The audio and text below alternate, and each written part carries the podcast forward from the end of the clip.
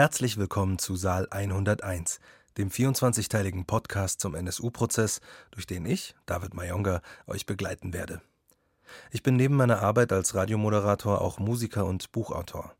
In beiden kreativen Arbeitsfeldern spielt die Auseinandersetzung mit rassistischer Diskriminierung immer eine große Rolle, weil ich selbst als Afro-Bajuware, meine selbstgewählte Eigenbezeichnung, zwar hier geboren und aufgewachsen bin, aber dennoch ein Leben lang mit Vorurteilen und Diskriminierungen konfrontiert werde.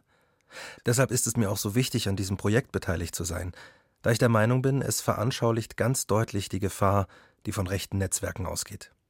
Das Dokumentarhörspiel macht sichtbar, dass die gefährlichsten Merkmale eines rassistischen Mörders nicht äußerlich zu suchen sind, sondern in der menschenverachtenden Gesinnung und der Vernetzung dieser Gesinnungsträger liegt. Und damit auch schon zum Dokumentarhörspiel Saal 101, benannt nach dem Saal A 101 im Oberlandesgericht München, dem Ort, an dem von 2013 bis 2018 der NSU-Prozess stattgefunden hat. Das Dokumentarhörspiel beruht auf einer Sammlung von Protokollen der ARD-Gerichtsreporter. Diese Protokolle sind ein Stück Zeitgeschichte. Es gibt keinen Prozessmitschnitt in Ton oder Bild. Die BerichterstatterInnen der ARD haben die mündliche Verhandlung protokolliert während jedem der 438 Prozesstage. Gesprochen werden die bearbeiteten Mitschriften im Dokumentarhörspiel von einem Schauspielensemble.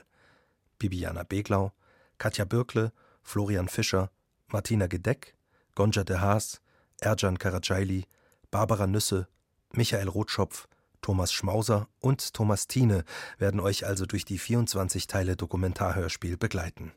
In dieser ersten Folge vergegenwärtigen wir uns nochmal, welcher Taten Beate Zschäpe und die vier Mitangeklagten angeklagt wurden. Außerdem versuchen wir zu vermitteln, wie aus den an die 6000 Seiten Prozessmitschriften von ARD-Reportern dieses Dokumentarhörspiel wurde. Doch bevor wir in den Saal eintreten, noch eine zugegebenermaßen große Frage an Katharina Agathos, Chefdramaturgin beim BR Hörspiel, hier bei mir im Studio, mit dem Wunsch nach einer möglichst prägnanten kurzen Antwort. Was will das Hörspiel? Ja, der NSU-Prozess ist gewissermaßen ja auch ein Gradmesser, wie weit unsere Demokratie sich gegen Rechtsterrorismus zur Wehr setzen kann. Da spielt eine Rolle, wie die Urteile ausfallen, natürlich, das ist besonders wichtig, aber auch wie der Vorsitzende Richter oder das Gericht in der mündlichen Hauptverhandlung beispielsweise mit Zeugen aus der rechten Szene umgehen, die sich auf Erinnerungslücken berufen, die nichts sagen, die mauern. Also wie tief die Befragungen dann gehen vor Gericht, wie weit diese Ermittlung vor Gericht geht und auch wie weit Anträge von äh, Nebenklägerinnen zugelassen werden, wer gehört wird. Das kann ja vieles aufklären, auch unabhängig davon, ob es für die Straftaten relevant ist, also in einem bestimmten Maß. Ich wünsche mir deswegen eine breite Öffentlichkeit für unser Dokumentarhörspiel, um nachzuvollziehen oder doch zumindest einen vertieften Eindruck zu bekommen, wie das Oberlandesgericht München mit dem NSU-Komplex überhaupt umgegangen ist.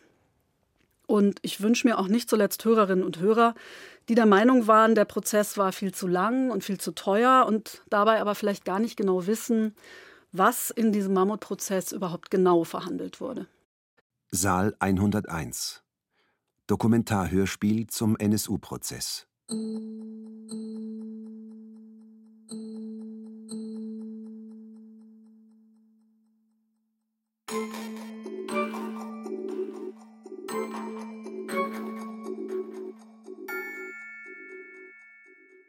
Saal A 101 des Münchner Oberlandesgerichts. Circa 250 Plätze, kreisrund, mit einer Zuschauertribüne. Gegenüber der Tribüne die Richterbank. Erster Verhandlungstag, 6. Mai 2013. Auf der Tribüne viel los, aufgeregte Stimmung. Chepe sitzt zwischen ihren Anwälten, hat klassischen Businessdress, Hosenanzug an, schwarz-blaues Jackett, weiße Bluse. Fünf Jahre und zwei Monate wird der sogenannte NSU-Prozess dauern. Doch im Gerichtssaal gelten andere Kriterien als das Vergehen der äußeren Zeit. Die Zeit des Prozesses wird nach Verhandlungstagen gemessen. Manchmal kann es von ihnen vier in einer Woche geben, manchmal nur einen. 438 Verhandlungstage dauerte der NSU-Prozess. Hauptangeklagte war Beate Zschäpe, als einziges lebendes Mitglied des Terrortrios NSU. Mitangeklagt waren Ralf Wohlleben, André Emminger, Holger Gerlach und Carsten Schulze. Sie gelten als Unterstützer der Zelle. Die Anklage gegen Zschäpe umfasste unter anderem die Mittäterschaft an zehn Mordfällen sowie eine besonders schwere Brandstiftung und Mitgliedschaft in einer terroristischen Vereinigung. Zschäpe stellte sich im November 2011 der Polizei, wenige Tage nachdem sich die zwei mutmaßlichen Haupttäter, Uwe Böhnhardt und Uwe Mundlos, in Eisenach in einem Wohnmobil selbst getötet hatten.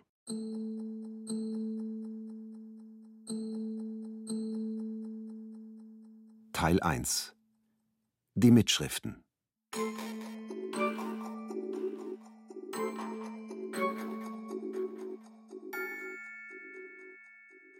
Als der Prozess beginnt, im Mai 2013, ist der Vorsitzende Richter Manfred Götzl 59 Jahre alt. Beobachter vermuten, der Prozess werde ein oder zwei Jahre in Anspruch nehmen. Tatsächlich werden erst 2018 die abschließenden Plädoyers gehalten. Von Generalbundesanwaltschaft, Nebenklägern und Verteidigern, gefolgt von der mündlichen Urteilsverkündung durch Richter Götzl. Mein Name ist Holger Schmidt. Ich bin Redakteur beim Südwestrundfunk in Baden-Baden und habe über meinen Job beim SWR hinaus die Aufgabe des ARD-Terrorismusexperten. Manfred Götzl ist ein Vorsitzender Richter am Oberlandesgericht, der eine große Erfahrung als Strafrichter schon in der Zeit zuvor hatte. Er war vorher Vorsitzender Richter einer Schwurgerichtskammer, also für, ich sag mal, die normale schwere Kriminalität zuständig. Manfred Götzl gehört zu den Vorsitzenden, die viel Erfahrung mit dem Befragen von Zeugen haben, der genau weiß, gerade auch im Strafverfahren, worauf es ankommt, der trotzdem aber auf viele Beobachter dann immer sehr juristisch und äh, sehr empathielos wirkt, weil er auf der anderen Seite ein sehr akribischer Richter ist, der auch genau weiß, wo er hin möchte, was er genau aus dem Zeugen herausarbeiten möchte, auf welche genaue Fragestellung es ankommt. Dieses Dokumentarhörspiel beruht auf einer Sammlung von Protokollen der ARD-Gerichtsreporter. Diese BerichterstatterInnen protokollierten die mündliche Verhandlung während jedes einzelnen Prozesstages. Die Protokolle der ARD-BerichterstatterInnen, die sogenannten Saalinfos, wurden per E-Mail an die Kolleginnen und Kollegen in den Nachrichtenredaktionen der ARD geschickt. Zunächst als Material für Nachrichtenmeldungen zum internen Austausch gedacht, wurden die Protokolle zu einem Stück Zeitgeschichte. Die Anmerkungen und Kommentare wurden aus den Mitschriften übernommen. Selten haben die BerichterstatterInnen auch lautmalerisch Dialekte oder Ausdrucksweisen mitprotokolliert. Auch diese wurden übernommen. Ergänzt wurden Angaben zu Personen und Jahreszahlen. Ein Ensemble aus vier Schauspielerinnen und vier Schauspielern spricht die BerichterstatterInnen. Drei von ihnen, Ina Kraus, Tim Assmann und Holger Schmidt, werden auch im O-Ton zu hören sein. Mein Name ist Tim Assmann und ich habe von Anbeginn an über den NSU-Prozess berichtet, war an sehr, sehr vielen Verhandlungstagen im Saal. Die deutsche Strafprozessordnung sieht nicht vor, dass bei Prozessen mitgeschnitten wird, weder im Ton noch im Bild. Und deswegen findet das auch hier nicht statt. Und es werden halt auch in diesem Strafprozess, in Strafprozessen generell vor Landgerichten oder Oberlandesgerichten, keine Protokolle geführt. Es wird nur mitgeschrieben, nur protokolliert, wenn es um förmlich Juristisches geht. Also ein Antrag, der gestellt wird oder der Grund, mit dem er dann abgelehnt wird, solche Sachen, Beschlüsse des Gerichts, das wird von den Gerichtsschreibern mitgeschrieben. Aber die Zeugenaussagen werden nicht protokolliert. Das heißt, es gibt später im Prinzip von Seiten des Gerichts, von Seiten der Justiz, nur die Notizen, die sich die Prozessbeteiligten dann eben selber machen, die Richter. Aber ein richtiges Protokoll, wo drin steht, was welcher Zeuge auf welche Frage gesagt hat, das gibt es nicht. Das ist ganz normal so. Das mag man jetzt verwunderlich finden, weil man ja sagt, hey, so ein Prozess, das muss doch protokolliert werden. Aber das sieht die Strafprozessordnung nicht vor und das wird eben auch hier nicht gemacht. Die einzigen wirklichen Aufzeichnungen, Mitschriften dieses Protokollartige, das entsteht oben auf der Zuschauertribüne von den Medienvertretern. Die Akten im NSU-Prozess umfassten am Ende der Verhandlung über 1000 Ordner. Die Mitschriften umfassen ungefähr 6000 Seiten. Der Prozess als Textmaschine. Von der Mündlichkeit zur Schriftlichkeit und wieder zur Mündlichkeit. Im deutschen Justizsystem gilt der Unmittelbarkeitsgrundsatz. Das bedeutet, dass vor Gericht, bis auf wenige streng geregelte Ausnahmen, mündlich verhandelt werden muss. Und nur das mündlich Verhandelte der Entscheidung zugrunde gelegt werden darf. Wenn ein Zeuge kommt, ein Zeuge geladen ist, dann arbeitet sich das Gericht in diese Zeugenvernehmung vorher rein, bereitet sich vor. Man liest sich also durch, was hat der Zeuge in den Vernehmungen bei der Polizei und so weiter ausgesagt. Mit diesem Wissensstand, mit dieser Aktenlage geht das Gericht in die Zeugenbefragung. Man sieht dann auch sehr schön, dass die vor sich eben auch den entsprechenden Aktenordner liegen haben, da die Passagen schon aufgeschlagen sind, um die es jetzt geht, und dann eben das, was der Zeuge aktuell im Gerichtssaal sagt, vergleichen mit dem, was da drin steht. Und immer da, wo er andere Angaben macht, vielleicht etwas nicht mehr genau so sagt, vielleicht etwas mehr oder etwas weniger eben sagt, da werden Notizen gemacht. Da wird dann zum Teil auch gleich darauf reagiert, indem der Richter dann eben einen Vorhalt macht und sagt, ich halte dann also aus den Akten, aus der alten Vernehmung bei der Polizei vor, wie etwas damals ausgesagt wurde und konfrontiere den Zeugen dann damit und dann sagt der Zeuge ja, das habe ich damals so gesagt oder er sagt nein, daran kann ich mich nicht mehr erinnern oder wenn ich das damals so gesagt habe, dann wird es schon stimmen, weil da war die Erinnerung noch frischer. Das sind die sogenannten Vorhalte. Grundsätzlich kann man sagen, der NSU-Prozess hebt sich von der Berichterstattung über andere Strafverfahren ganz, ganz deutlich ab, weil wir immer wieder merken, wie viele offene Fragen es rund um den NSU gibt in einem normalen Strafprozess wird sich relativ bald herausstellen, dass das, was in der Anklage steht, sich auch ungefähr so abgespielt hat. Hier ist vieles nur Vermutung und vieles nur Wahrscheinlichkeitsrechnung. Und gleichzeitig ist das Interesse der Öffentlichkeit auch deswegen so hoch, weil wir hier über gesellschaftliches Versagen reden. Weil ja auch immer deutlicher wird, auch durch den Prozess, wie umfassend das Versagen war. Das Staatsversagen. Im NSU-Komplex gibt es viele Ereignisse, die so überzogen wirken, dass der zynische Gedanke naheliegt, man habe es mit einem schlecht geschriebenen Krimi zu tun. Eine Streifenpolizistin, die während einer Aktion namens Sichere City ermordet wird. Ein Verfassungsschützer, der in seiner Freizeit rechte Publikationen abtippt und sich zur Tatzeit am Tatort des Mordes an dem 21-jährigen Halid Yozgat aufhält. Eine Nebenklägerin, die sich als erfunden herausstellt. Als der Betrug auffliegt, legt der Verteidiger sein Mandat nieder und benötigt selbst einen Anwalt. Und auch wenn die drei Pflichtverteidiger Beate Zschäpes weder nach ihren Namen ausgesucht wurden, noch der rechten Szene zuzuordnen sind, hätte man sich diese Namen nicht passender ausdenken können. Stahl, Heer, Sturm. Der Prozess ist ein Ausschnitt aus dem NSU-Komplex und dieses Dokumentarhörspiel ein Ausschnitt aus dem Prozess. Nach Prozessende ist klar, der NSU-Komplex ist noch lange nicht aufgearbeitet. Viele Fragen sind unbeantwortet geblieben. Hat der Rechtsstaat versagt, wie manche Kritiker meinen? Wurde lediglich Rechtssicherheit, kein Rechtsfrieden hergestellt? Warum hat das Gericht sich nicht darauf eingelassen, die rechte Unterstützerszene oder die Rolle des Verfassungsschutzes detaillierter zu untersuchen? Dieses Dokumentarhörspiel lässt die Hauptverhandlungen zu Wort kommen. Beate Zschäpes Verteidigungsstrategien und Manöver vor Gericht werden ebenso eine Rolle spielen wie die zahlreichen Zeugenaussagen, aus denen sich mosaikartig ein Bild zusammensetzt. Die Sozialisation und Radikalisierung der Täter während der Nachwendezeit, das Leben des Trios im Untergrund, die rechten Netzwerke und die Unterstützerszene, die Rolle des Verfassungsschutzes, die Pannen bei den Ermittlungen der Taten, die Hoffnung der Opferangehörigen auf Aufarbeitung und Aufklärung durch den Prozess und ihre Enttäuschung, sowie die Verteidigungsstrategien und die Fragetechnik des Gerichts. Es ist ein Bild mit vielen Perspektiven und Unschärfen. Die Zeugenaussagen bleiben mit ihren Widersprüchen und Fragwürdigkeiten stehen. Sie spiegeln nicht die Meinung der Redaktion wider. Mein Name ist Ina Kraus. Ich bin Redakteurin in der Politikredaktion des Bayerischen Rundfunks. Ich habe über fünf Jahre lang über den NSU-Prozess berichtet. Ich bin zu diesem Thema gekommen, weil ich mich für die Geschichte der Opfer interessiert habe. Ich beschäftige mich seit vielen Jahren mit der Migrationsgeschichte der Bundesrepublik.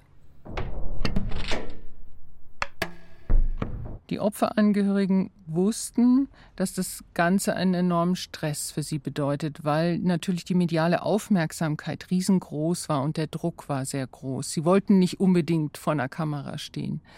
Sie haben sich aber erhofft, dass dieses Verfahren so etwas wie die Heilung einer sehr tiefen Wunde bedeutet für sie, nämlich, dass sie komplett das Vertrauen in den Staat verloren hatten während dieser jahrelangen Ermittlungen, die sie kriminalisiert haben, die ihre Angehörigen, die Ermordeten kriminalisiert haben und die auch die ganzen Familien an den Rand der Gesellschaft gedrückt haben. Sie haben sich erhofft, dass sie durch dieses Verfahren wieder zurück in die Mitte der Gesellschaft genommen werden, dass ihnen zugehört wird, dass sie vor dem Senat schildern können, wie es ihnen ergangen ist nach den Morden. Sie haben sich auch erhofft, dass die Ermittlungsbeamten sich entschuldigen in aller Öffentlichkeit und dass auch der Staat die Verantwortung übernimmt und dass letztendlich auch viele ihrer Fragen geklärt werden. Die Fragen nach dem Warum,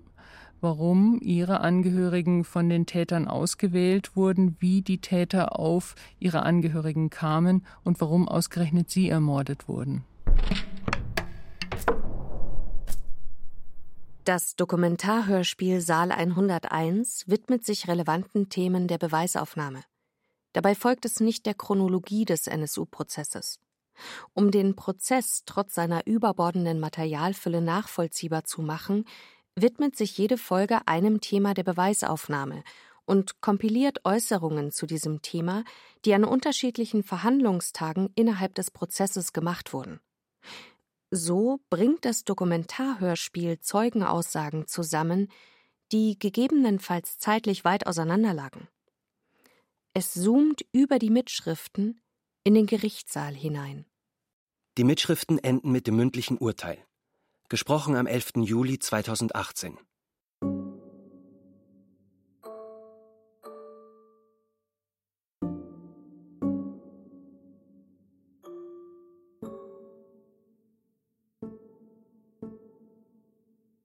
Mai 2013. Beate Zschäpe, Ankunft 7.30 Uhr mit Polizei, Hintereingang Justizgebäude. In der Besucherschlange steht unter anderem Karl-Heinz Statzberger, rechtskräftig verurteilt, gemeinsam mit Martin Wiese wegen des im Jahr 2003 geplanten Anschlags auf das jüdische Zentrum in München. In der Schlange Abgeordnete der Menschenrechtskommission des türkischen Parlaments. Sie sind enttäuscht. Wenig Chancen reinzukommen. Sie sagen, in der Türkei läuft auch nicht alles perfekt.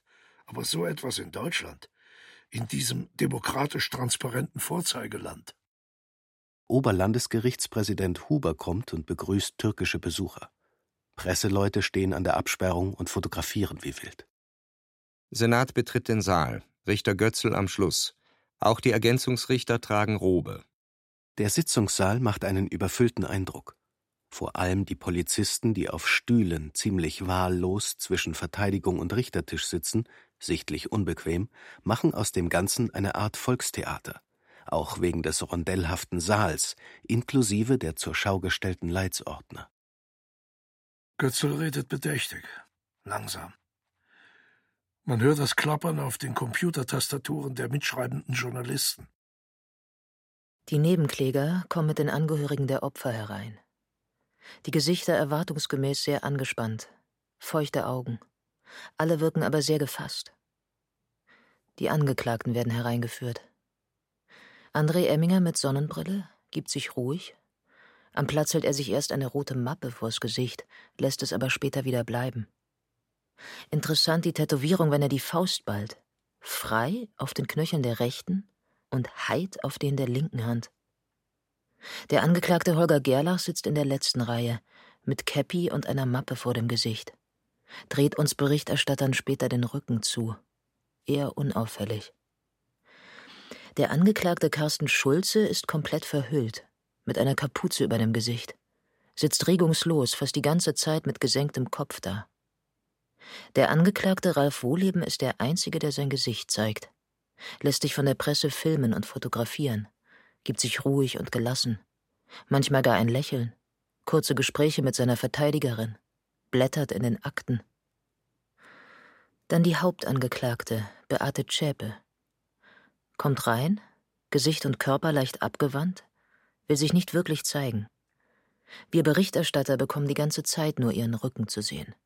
Sie lehnt an der Stuhllehne, wird von ihren drei Anwälten, Wolfgang Stahl, Anja Sturm und Wolfgang Heer, quasi im U eingerahmt. Alle vier reden, der Inhalt ist nicht zu verstehen. Zschäpe gibt sich ebenfalls ruhig, wirkt aber durchaus nervös, wenn ich auf die zappligen Hände schaue. Feststellung der Anwesenheit dauert circa zehn Minuten.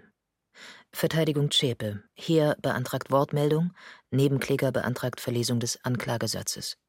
Wohlebenverteidigerin Nicole Schneiders kündigt Aussetzung und Einstellungsantrag an. Verteidigung Zschäpe beantragt Wortmeldung. Schlagabtausch zwischen Verteidigung Zschäpe und Götzl über die Frage, wer wann das Wort hat. Verteidigung Zschäpe will reden, ohne den Antrag vorab erläutern zu wollen.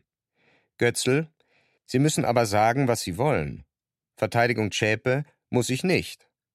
Götzl, die Verhandlungsleitung habe ich, ich will zu den Personalien kommen.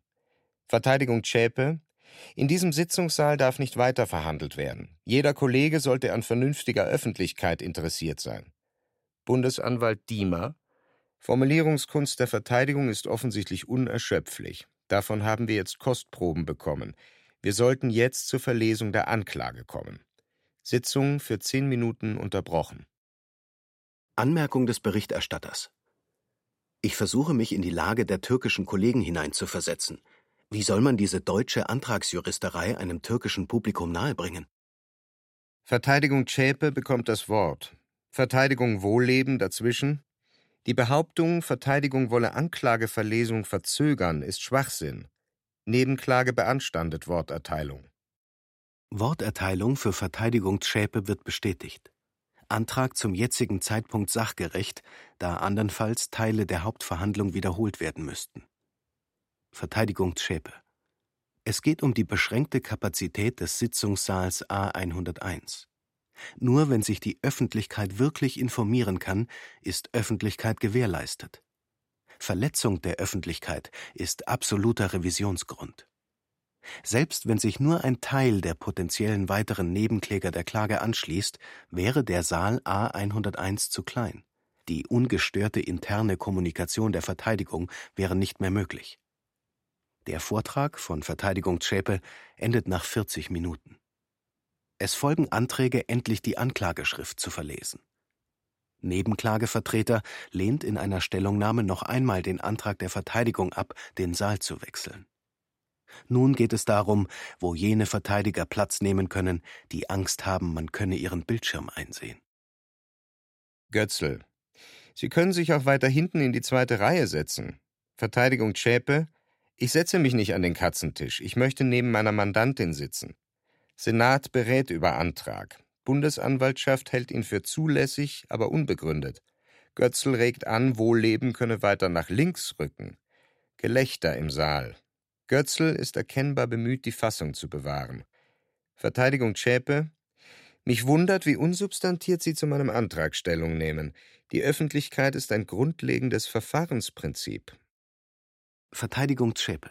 Nebenklagevertreter hat aufgrund der Auswertung der Akten zum Sprengstoffanschlag in der Kölner Kolbstraße weitere 60 mögliche Nebenkläger angeführt.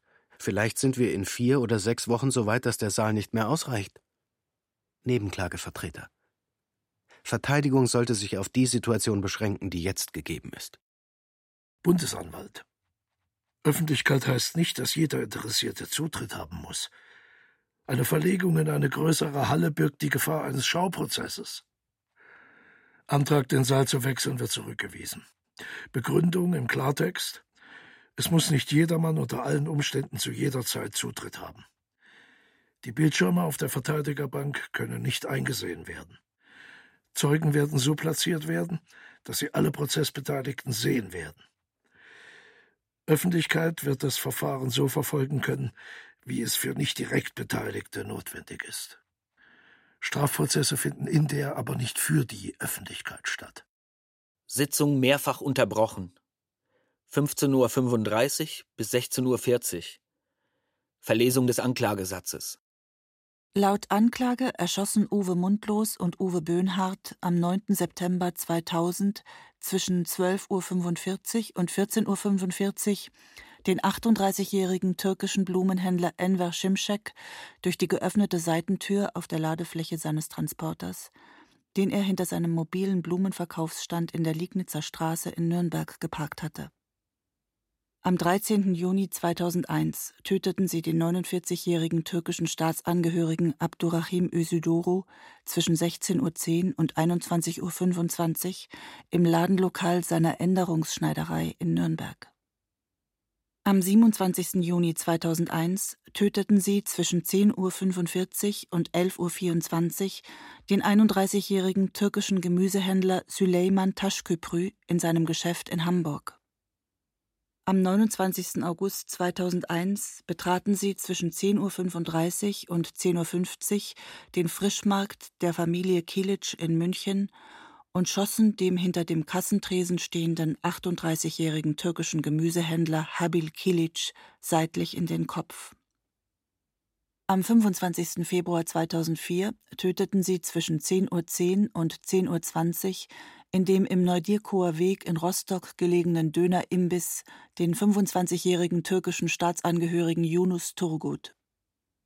Am 9. Juni 2005 schossen sie zwischen 9.50 Uhr und 10.15 Uhr auf den 50-jährigen türkischen Staatsangehörigen Ismail Yashar in seinem Dönerimbiss in Nürnberg und verletzten ihn tödlich. Am 15. Juni 2005 töteten sie zwischen 18.36 Uhr und 19 Uhr den 41-jährigen griechischen Staatsangehörigen Theodoros Bulgarides in München. Am 4. April 2006 betraten sie kurz vor 12.55 Uhr den Kiosk des 39-jährigen deutschen Staatsangehörigen türkischer Abstammung Mehmet Kubaschik in Dortmund. Mehmet Kubaschik stand hinter der Theke, als ihm einer der Täter nach einem ersten fehlgegangenen Schuss mit der Pistole Cesca 83 in den Kopf schoss. Mehmet Kubaschik war sofort tot. Am 6. April 2006 erschossen sie gegen 17 Uhr den 21-jährigen türkischstämmigen Betreiber des in der holländischen Straße in Kassel gelegenen Internetcafés, Halid Yozgat. Über diese als Cesca-Serie bekannt gewordenen Verbrechen hinaus verübten die Mitglieder der terroristischen Vereinigung NSU zwei Sprengstoffanschläge in Köln. Am 25. April 2007 ermordeten sie in Heilbronn die 22-jährige Polizeibeamtin Michelle Kiesewetter und verletzten ihren Kollegen Martin A., ebenfalls in Mordabsicht, lebensgefährlich. Eine unmittelbare Tatbekennung zu diesen Anschlägen erfolgte zunächst nicht. Ab 2001 erstellte die Vereinigung allerdings aus am Tatort selbst gefertigten Lichtbildern sowie einschlägigen Ausschnitten aus Zeitungen und Fernsehsendungen Videoaufzeichnungen, in denen sie sich in zynischer, ihre Opfer verhöhnender Weise zu diesen zwölf Taten bekannten.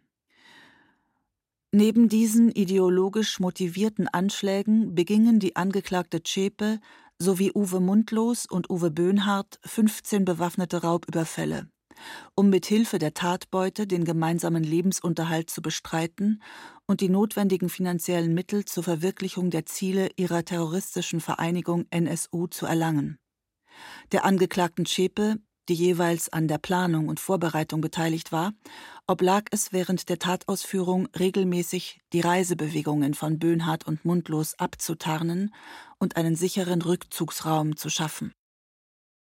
Anmerkung der Berichterstatterin. Die Anklage ist verlesen. Am zweiten Verhandlungstag. Nun muss die Tatverantwortung in der Beweisaufnahme geklärt werden. Damit geht es jetzt um Inhalte im NSU-Prozess.